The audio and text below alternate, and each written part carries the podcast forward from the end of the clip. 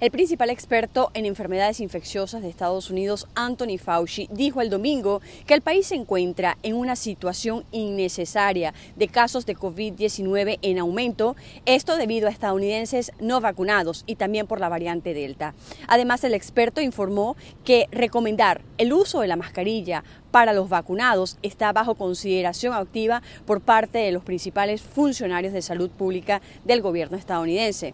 Por otra parte, la secretaria del Tesoro, Janet Yellen, dijo al Congreso de Estados Unidos el viernes que comenzará a tomar medidas de emergencia la próxima semana para evitar que el gobierno incurra en un incumplimiento sin precedentes de la deuda nacional, advirtiendo que un incumplimiento causaría un daño irreparable a la economía estadounidense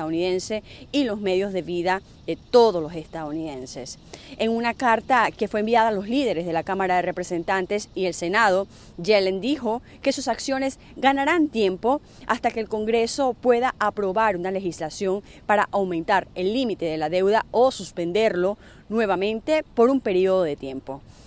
Y en California, el gobernador Gavin Newsom proclamó estado de emergencia en cuatro condados del norte, esto debido a los incendios forestales, ya que causan condiciones extremadamente riesgosas para la seguridad de las personas y propiedades. La proclamación allana el camino para recibir más apoyo estatal. El sábado, cuadrillas de California y Utah llegaron a Montana,